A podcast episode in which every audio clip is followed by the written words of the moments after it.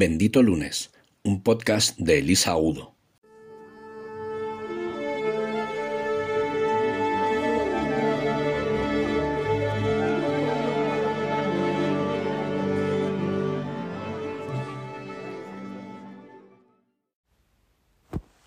Hola benditos.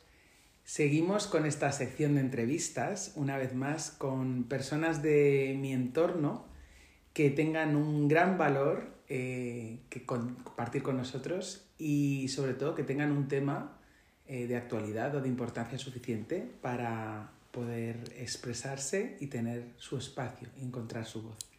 En esta ocasión tenemos este lunes a Susana Lavilla Muñoz.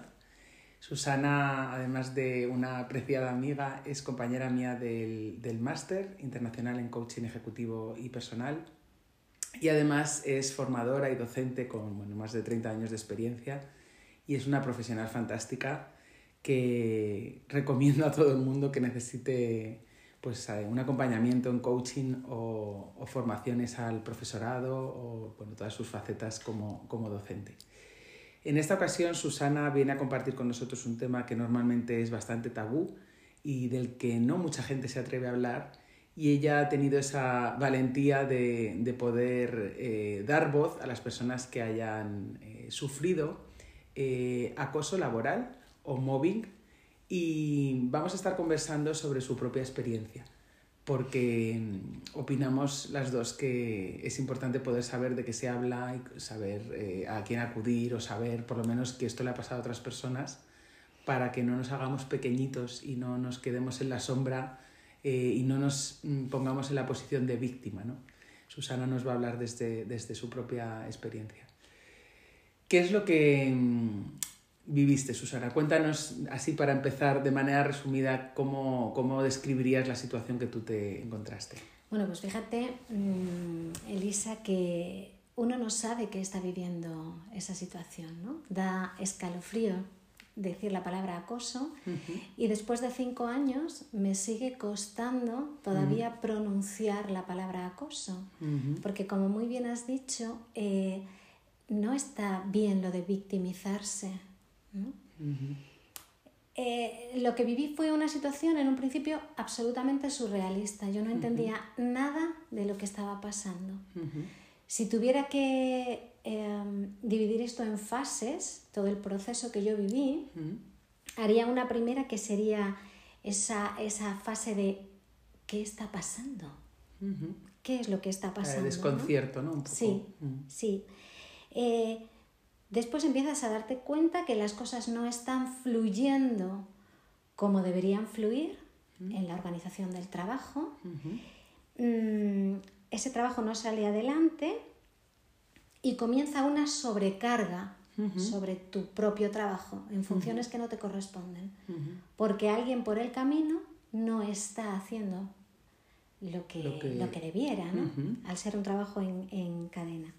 Esa sobrecarga te está generando una, una tensión sumada a la del día a día y además te encuentras con que tienes que por el camino aclarar cosas que no han sido de tu competencia, que tú no has dicho, que tú no has hecho. Con lo cual supone eso un desgaste tan grande que empiezas a haberte metido en una nube de la que no sabes salir. Claro, qué complejo, porque además, si tú como dices, es eh, algo que empieza con ese desconcierto, ¿no? De no me puedo creer que esto me esté pasando a mí. ¿Tú cómo te diste cuenta de que eso que estabas viviendo, ¿no? Después de todas estas fases tan bien eh, desarrolladas, ¿Qué fue para ti, eh, de alguna manera, la, la, alerta, ¿no? la llamada de atención? Porque me consta que eres una persona muy trabajadora y, bueno, pues las, las cosas que, con las que he colaborado contigo, eres una persona que asume su responsabilidad en un equipo, con lo cual, mm, un poco por empatía contigo, yo me imagino que dices, bueno, estoy haciendo un gran trabajo, tengo picos en un momento dado de mayores tareas o de tal. ¿En qué momento te das cuenta de que eso escapa al, al funcionamiento normal de una, de una empresa? De una organización y te das cuenta de que está convirtiéndose realmente en una situación de acoso. ¿Qué es lo que a ti te detonó esa Pues mira, hubo dos, dos claves importantes. Una eh, que sería menos importante pero que era llamativa y es que yo recibía en mi despacho a compañeros que también estaban viviendo esa situación, pero yo la reconocía en ellos y no en mí. Eso por una parte, ya me hizo crear una alerta, ¿no? Y después, por otra, tuve un ángel de la guarda, de esos que aparecen muchas veces en tu vida, eh, que eh, era un, inspector de educación. Yo le contaba mis cosas, le contaba lo que iba viviendo, porque eran cosas que no me eran familiares. Yo ya había pasado por cargos de responsabilidad años anteriores y todo aquello no me estaba cuadrando. Entonces yo le contaba mis cosas, ¿no? Según le iba contando mis cosas, iba pasando el tiempo, estuvo dos años muy, muy de cerca conmigo. Eh, en uno de los momentos que le estaba contando algo, él me dijo, te están boicoteando. Fíjate. Y entonces yo, la pregunta que me hice fue, ¿a mí? ¿Por qué? Fíjate. No me pregunté lo contrario, ¿por qué a mí? Que ahí sí que te victimizas, ¿no? ¿A mí por qué? No me cuadraba nada, porque, eh, a ver, yo tengo mis defectos y mis virtudes como todo el mundo, ¿no? Tus puntos más fuertes y menos fuertes. Pero me considero una persona que siempre quiere mediar, que, que, que, esté mi entorno a gusto, que, se aclaren los malos entendidos. Entonces, eh, eh, todo aquello no, no, me estaba cuadrando para nada. Pero él me hizo saltar esa, esa segunda alarma. Sí, sí, te, hizo de alguna manera tomar conciencia ¿no? de que ahí había un, un, asunto que no, no, no, estabas ni siquiera viendo. ¿no? Eso es. ¿Y cuál es el siguiente paso que se puede dar eh, en una situación así, ¿no? en el, después de la toma de conciencia, que como coaches las dos sabemos que es algo que nadie puede hacer por uno, ¿no? que eso tiene que salir de tu propia, de tu propia eh, alerta de, de, de, de advertencia? ¿no? ¿Qué se puede hacer cuando realmente te estás dando cuenta de que eso es así? Pues pedir ayuda. Mm, como casi siempre.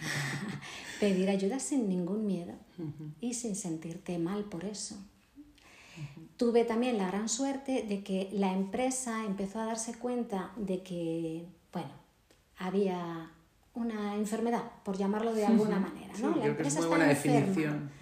Eh, y se contrató los servicios de un coach personal que empezó a ayudarnos a, a los dos equipos fundamentales de, trabajo, ¿no? de dirección. Eh, pero hubo un punto en el que la parte de empresa decidió que ya no hacía falta seguir adelante, cuando precisamente el compañero estaba ahondando ya en el, en el problema. Se retiró el coach de escena, pero yo recurrí a él. Pedí a la parte empresarial que por favor siguieran pagando mi proceso porque yo lo necesitaba, decidieron que no y entonces, bueno, pues lo asumí yo, lo asumí. Y él me ayudó muchísimo a, acabar de identificar todo lo que estaba viviendo y a poder empezar a tomar mi camino. Claro, y a poder tomar otras decisiones, ¿no? También que en, algunas, en algunas ocasiones, claro, todo lo que intentamos es solucionar, ¿no? Pero hay ocasiones en que la respuesta, eh, la mejor respuesta es el silencio, decía el sabio, y en otros casos la mejor respuesta también es marcharse ¿no? y abandonar eh, un proyecto que puede ser súper atractivo, pero que claro, si nos está costando ya nuestra, no sé cómo llamarlo, nuestra paz mental, nuestra salud o nuestra preocupación, a veces mm. esa es la, la respuesta que, que, uno mm. puede tomar también. ¿no? Mm. Eh, y es duro. Claro. Yo opté por esa, por esa parte, pero opté por esa solución porque hubo un momento en el que eh, la parte empresarial decidió, me llamó, ¿no? Y entonces decidió que era mejor que yo eh, me marchara al aula y dejara de ejercer la dirección porque lo estaba pasando mal. Entonces, como lo estás pasando mal, hemos pensado que es mejor que te... Bueno, hemos pensado, no, hemos decidido que te marches al aula. Entonces, bueno, para mí no era un desprestigio marcharme al aula pero me parecía una injusticia. Mm. además no estaba alineado con toda tu trayectoria, ¿no? Digamos que era solo una parte, una de tus facetas que me consta que haces con gusto, pero claro, mm, tú habías hecho ahí un, un proyecto de carrera diferente y bueno, pues entiendo que esa es la decisión que mm. tomaras, ¿no? Así es que me pregunté, ¿qué hago yo aquí? qué buena pregunta. Este no es mi sitio. Y de verdad que en ningún momento sentí que lo que estaba ocurriendo fuera en contra de mi persona.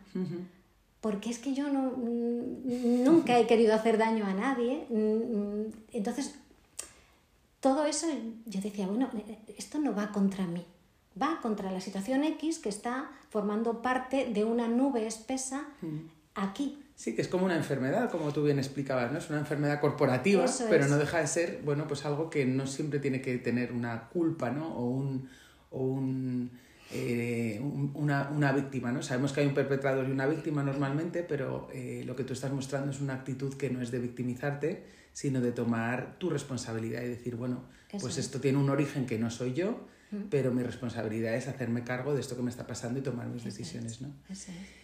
Me gustaría, eh, porque bueno, yo me sé tu historia, pero me gustaría, eh, si quieres compartir exactamente, si tú ves matices, porque cuando hablamos de, de mobbing o de acoso laboral, muchas veces se interpreta que es de la parte que tiene el poder hacia la parte, pues, eh, no sé, de un jefe a un empleado, ¿no? Mm. En este caso tú formabas parte de la dirección, con lo cual tú, mm, bueno, cuéntanos hasta donde quieras, porque eres muy elegante y muy considerada y no estás queriendo mencionar expresamente la organización, ¿no? Ni, ni acusar ni señalar a ninguna persona con nombre y apellidos que podrías utilizar esta plataforma para hacerlo y no, no quieres hacerlo por, por, por, supuesto. por integridad tuya, pero simplemente hasta donde tú quieras contarnos eh, qué matices hay de de alguien, eh, había alguien de, que no fuera de dirección que también sufriera ese tipo de, acoso por otras personas, o exactamente cómo es la mm. situación, porque para desmitificar, desmitificar ¿no? que no siempre va en esa dirección o que hay distintos tipos de, cargos ¿no? que se pueden ver. Eso es.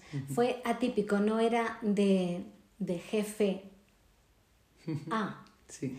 Fue precisamente por debajo, de compañeros hacia... Hacia ti con lo cual eh, entiendo que es todavía más difícil de identificar, porque los compañeros a priori no tienen el poder que ejerce sobre nosotros un jefe, sino que, bueno, pues te los esperas iguales a ti o, digamos, eh, sumando o remando en tu dirección, ¿no? Al ser compañeros son pares a ti, son iguales. Y más cuando la filosofía de empresa es cooperar. Eh, y además de manera eh, respetuosa, democrática, es decir, todos acordamos lo que vamos a hacer por mayoría y entonces vamos a ejecutar ese trabajo que por mayoría hemos acordado. No, te lo esperas, pero sí es fácil de reconocer. En mi caso, pues porque se estaban perdiendo formas. Entonces, yo no soy una persona que esté acostumbrada ni a vivir ni a trabajar gritando ni insultando. Claro. Entonces puedo entender que en un momento determinado alguien pierda los nervios, bueno, en un momento determinado, pero no de manera repetitiva.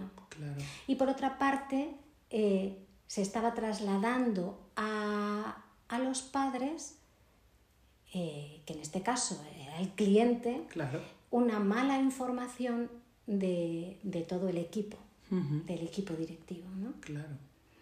Eh, pues eh, son unas inútiles, no saben hacerlo, no valen para nada, se están cargando el proyecto educativo.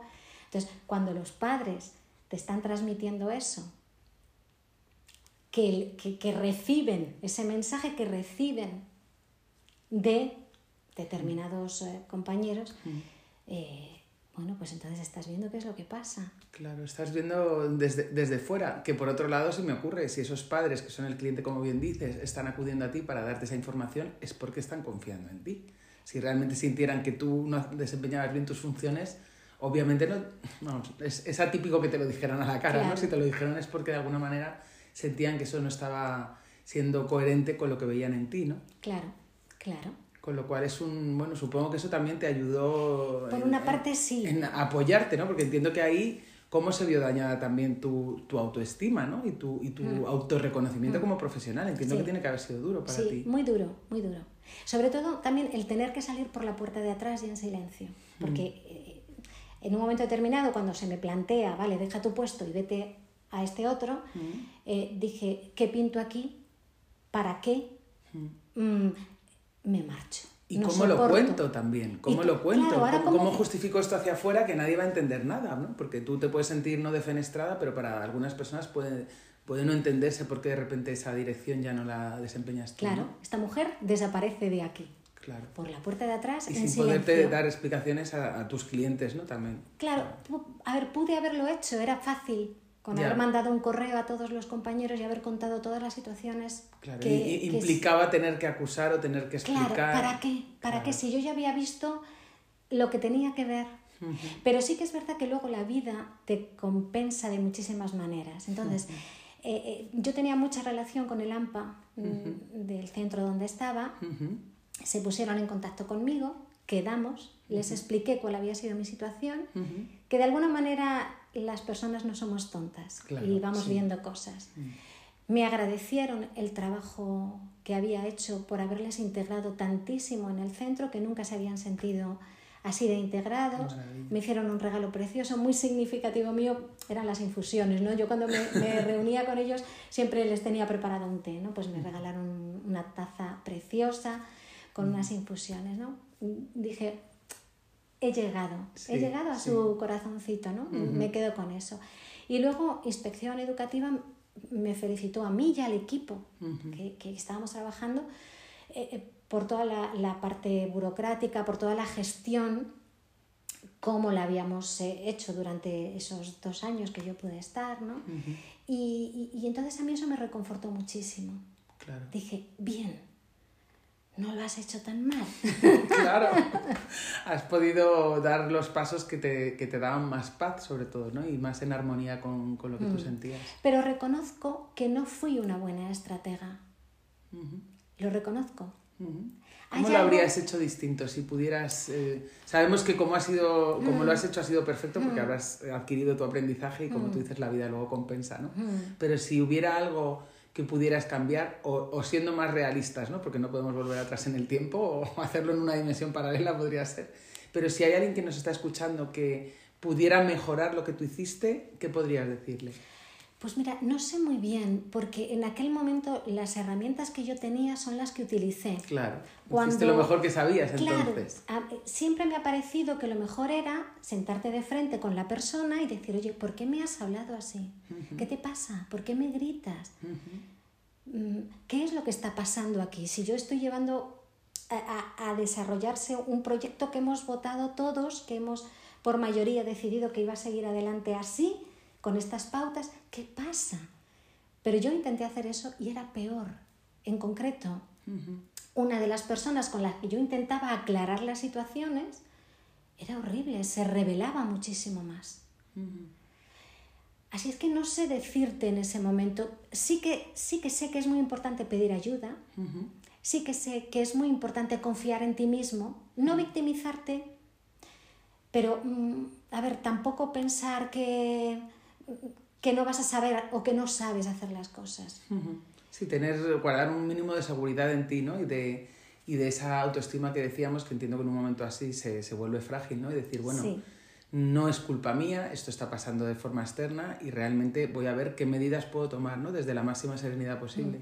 Porque tú hablas de que se, se solicitó estos servicios de un coach para la organización y, y otro de tus apoyos fue el inspector. ¿El inspector fue alguien a quien acudiste tú o eso se puede hacer o eso es algo no. que acudió porque estaba en un proceso de lo que fuera y que a ti te vino bien? ¿Cómo, cómo fue esta...? El inspector viene a pedirte documentación y hacer gestiones. O sea, no, no, no llamado por ti, ¿no? No, tú no acudiste no, en primera instancia a una inspección de trabajo, simplemente es que esto era un proceso que estaba abierto Sí. y tú aprovechaste para explicar aquí. Eso es. Estoy viviendo esto, tenemos que hacer esto y estoy viviendo esta situación. Entonces él iba Hilando sacando... cabos. Claro, hasta, hasta el punto aquel de... eh, eh, te están boicoteando. Claro. ¿Hubo algún tipo de, bueno, porque esto cada caso será un mundo y no, no tiene por qué ocurrir siempre, claro, pero ¿hubo algún tipo de, digamos, a la, a la persona o personas que infligieron este, este acoso en ti o que este maltrato psicológico, ¿no? que se le podría llamar también, en- ¿hubo algún tipo de repercusión? ¿Estas personas fueron amonestadas de alguna manera? ¿Estas personas siguen en esa compañía? ¿Cómo quedó la cosa? ¿Se ha salido Qué buena los malos de la peli se salieron con la suya o qué ha pasado Sí, aquí? totalmente. A ver, yo exigía que a esas personas mm, se las pusiera el orden. Eh, pero no, no por ir en contra de las personas y machacarlas, sino, oye, estás haciendo esto, esto no está bien. ¿Por qué? ¿Para qué lo haces? ¿no? Y yo exigía un código ético. ¿Dónde está el código ético de la empresa? No existía, había que ponerse a hacerlo. Pues pongámonos a hacerlo. Pero son personas que muchas veces no son conscientes de que están eh, haciendo acoso. Entonces me parece tan importante que en las, en las empresas se dé formación sobre qué es acoso y cómo combatirlo. Porque incluso el propio acosador que no es consciente de que lo es, puede reconocerse a sí mismo con esos patrones con los que el profesional te empiece a explicar, ¿no? Y a lo mejor así se sanan también muchísimas cosas. Claro. El acosado para defenderse y el acosador para reconocerse como tal. Claro. Porque yo no creo que nadie se levante por la mañana y diga, hola, soy acosador, voy a ver a quién acoso y cómo acoso. Claro, claro. Son carencias de esa persona que está actuando de esa manera. Claro. Sí, sí, sí, además es esto es como casi todo en la vida, ¿no? Normalmente cuando alguien nos, nos provoca algún daño, eh, eso suele hablar más de esa persona que de nosotros, ¿no? Yo que, como sabes, he tenido muchos eh, conflictos con la culpa, ¿no? Y con eso que me he tenido que trabajar y que ha sido exorcizada a través del libro Bendita Culpa. Muchas veces el creer que eso lo has provocado tú habla pues de tu propia falta de autoestima, ¿no? De tu, eh, de tu autovaloración, vamos a decir, porque aquí es un terreno profesional, ¿no? Más allá de la estima. Entonces, el poder ver que esa persona no te está haciendo eso porque tú te lo merezcas, no es un tema de merecimiento, es porque esa persona tiene sus propios conflictos, no le quita responsabilidad, no es para eximirle ni para, como decía al principio, arrugarnos en una esquina y decir, bueno, pues es que me quedo aquí, no, no me lo merezco y pobre de mí, ¿no? Sino que se trata de, bueno, pues como tú dices, de, de, visibilizar, que es lo que estamos queriendo hacer con esta entrevista, de visibilizar ese asunto para que si en alguna organización esto está ocurriendo, pues se pueda, mm, alguien le pueda saltar una alarma y poder tomar medidas, ¿no? Y también para hacer un poco una reflexión si hay alguna persona que se está sintiendo de alguna forma, pues esto que dices, ¿no? De, oye, pues yo de corazón no me siento un acosador, pero quizás estoy haciendo cosas que están haciendo sentir mal a alguien, ¿no?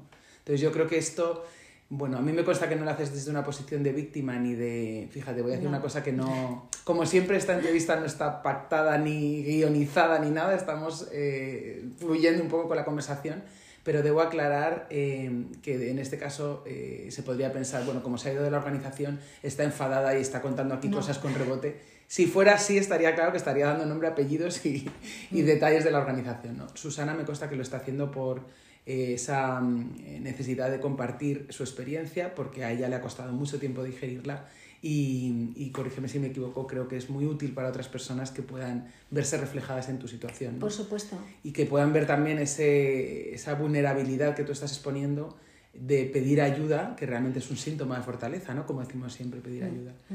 Y también eh, creo que es importante a nivel de límites.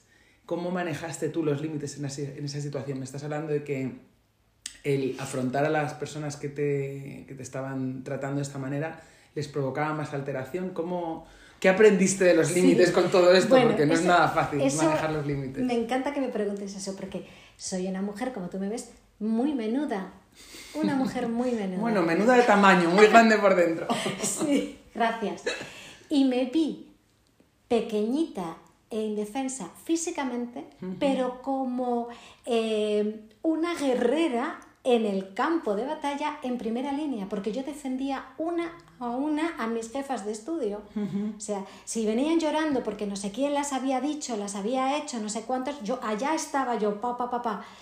Yo me ponía delante de la persona, pero sin agresividad. Vamos a ver, ¿qué es lo que te pasa? ¿Por qué has actuado así? Además, mirando a los ojos y de frente.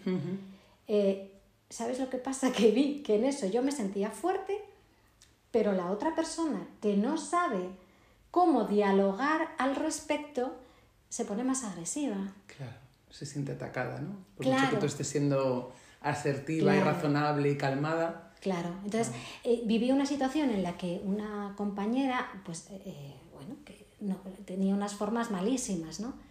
Decidí, vamos a juntarnos, vamos a hablar, vamos a ver. Bueno, en aquel momento su reacción fue tan agresiva empecé a decirle, no me gusta nada cómo nos estás hablando. Cambia el tono, vamos a... Bueno, se puso todavía mucho más agresiva. Bueno, pues en aquel momento fue levantarme y decirle, mm, esta reunión no puede continuar así, salte de aquí, por favor. Claro. Aquello la hizo sentir fatal. Se marchó peor. Pero yo, ante esa situación, ya dije, ¿ahora qué? Ahora me acerco a ella, ahora la consuelo, ahora... Eh, eh, no es fácil. Claro, claro, porque están varios roles actuando a la vez, ¿no? Claro, claro. Pero em, fíjate, me sentía fuerte, me sentía fuerte en ese sentido. Qué menuda soy pero... Que es gigante para defender. Claro, y, dónde hemos aprendido también mucho de esto. Aparte de la escuela de vida, eh, nuestro máster de coaching nos enseñó muchísimo. Claro, las técnicas de comunicación asertiva para estos casos y comunicación no violenta y todo esto que hemos aprendido. Hmm. No sé si recuerdas eh, la técnica DEPA y ejemplos de este tipo que hmm. pueden ayudar. Porque claro, es que mm, no nos han enseñado desde pequeños eh, a comunicarnos, ¿no? De manera eh, pacífica y calmada y todo esto, pues son cosas que se enseñan ahora, mm. espero, a las nuevas generaciones, pero nosotros no contábamos con estas herramientas. ¿no? Con lo cual esto creo que también es algo que, que en, tu, en tu cartera como coach puedes ayudar a hacer a otros, ¿no? y sobre todo lo estás sabiendo eh, enseñar desde tu, propia, tu propio conocimiento y tu propia experiencia. ¿no? Y fíjate, pienso muchas veces, esto me pasó a mí, que tenía herramientas y tengo herramientas. Mm. Eh, le pasa a otra persona que no las tiene y que además no pide ayuda, eh, qué mal tienen que pasarlo. Qué mal. y, ahora mismo se habla mucho del acoso escolar, el acoso escolar. ¿Y el de los adultos? ¿Dónde lo hemos dejado? Claro. ¿no? Y máxime si estamos hablando de una institución educativa donde, claro, eh, hay que cuidar del acoso a, los alumnos y qué está pasando con el, con el profesorado y con la dirección de ese centro. No, no vamos a poder hacerlo bien si ni siquiera nosotros estamos con esa sensación de libertad y de bienestar eh, corporativo. Sí, ¿no? sí, pero como muy bien decías, no, esto no es para atacar ni acusar a nadie. O sea, no, no siento mm, ningún desprecio, eh, ningún no tengo resentimiento hacia ninguno de mis compañeros, ninguno, y ninguno es ninguno, de hecho tengo relación con muchos de ellos. Eh, es simplemente saber que ahí hay una herida, si a través de mi experiencia se puede aprender o se puede subsanar, eh, hay ahí una herida que, muchas veces surge y que, hay que curar. Claro, sí, porque si no te la puedes llevar a otros lugares de tu, de tu vida, ¿no? Sabemos que las, las lecciones sin aprender se nos reproducen por los sitios más inverosímiles. Eso es. Así que, ¿qué, qué, crees tú, así como para, para, terminar, que no queremos alargarnos mucho porque vamos a dejar en los créditos cómo localizarte, ¿no? Por si alguien quiere, por supuestísimo, contratar tus servicios, pero también por si alguien quiere hacerte alguna consulta, ¿no? Y de, este tema. Eh, ¿Qué podrías decir tú como, como, cierre de esta entrevista que pueda pues, inspirar a otras personas eh, en, tu, en, tus propias, eh, en tu propia experiencia? ¿Qué querrías dejar dicho, además de todo esto, como, como cierre, como colofón o como consejo, ¿no? Que ya sabemos que los coaches no, no damos consejos, pero bueno, ¿qué, ¿qué, querrías decirles como últimas palabras? Bueno, creo que lo más importante es no perder eh, la conexión contigo mismo. Eh, a pesar de que estés viendo lo que ocurre del exterior hacia ti, es mirarte, mirarte hacia adentro y no perderte. Porque si te pierdes es cuando empiezas a victimizarte, a, a tirarte por los suelos. No, ¿quién soy yo? Yo soy esto y estoy haciendo esto. ¿Para qué me está pasando esto? ¿Qué necesito ver? Es hacer una introspección para que no cargues todo sobre fuera. Porque al fin y al cabo mm, son relaciones humanas. Y, y la vida no hace más que mandarnos señales para aprender sobre nosotros mismos, sin culpabilizar a los demás, que actúan así porque también tienen su historia. Qué bien, no se me ocurre nada, nada mejor para, para centrarnos, ¿no? El, poder ver hacia nosotros mismos qué es lo que está pasando y desde ahí tomar nuestras propias decisiones que una vez más nos, nos hagan más libres, ¿no? Muchas gracias, Susana, por esta valentía, por haberte atrevido a hablar de lo innombrable. y enhorabuena por este trabajo que me consta que has hecho todos estos años de, de sanar esta herida ¿no? y, de, y de poder aprender de ello que te honra como, como, profesional y sobre todo como persona. Muchas gracias, gracias a ti, Elisa, por, por darme la oportunidad de, de poder expresar esto y, y poder ayudar a, a, los demás. Bien, muchas gracias, gracias. Susana. Soy Elisa Agudo y espero que tengas un bendito lunes con Susana Lavilla.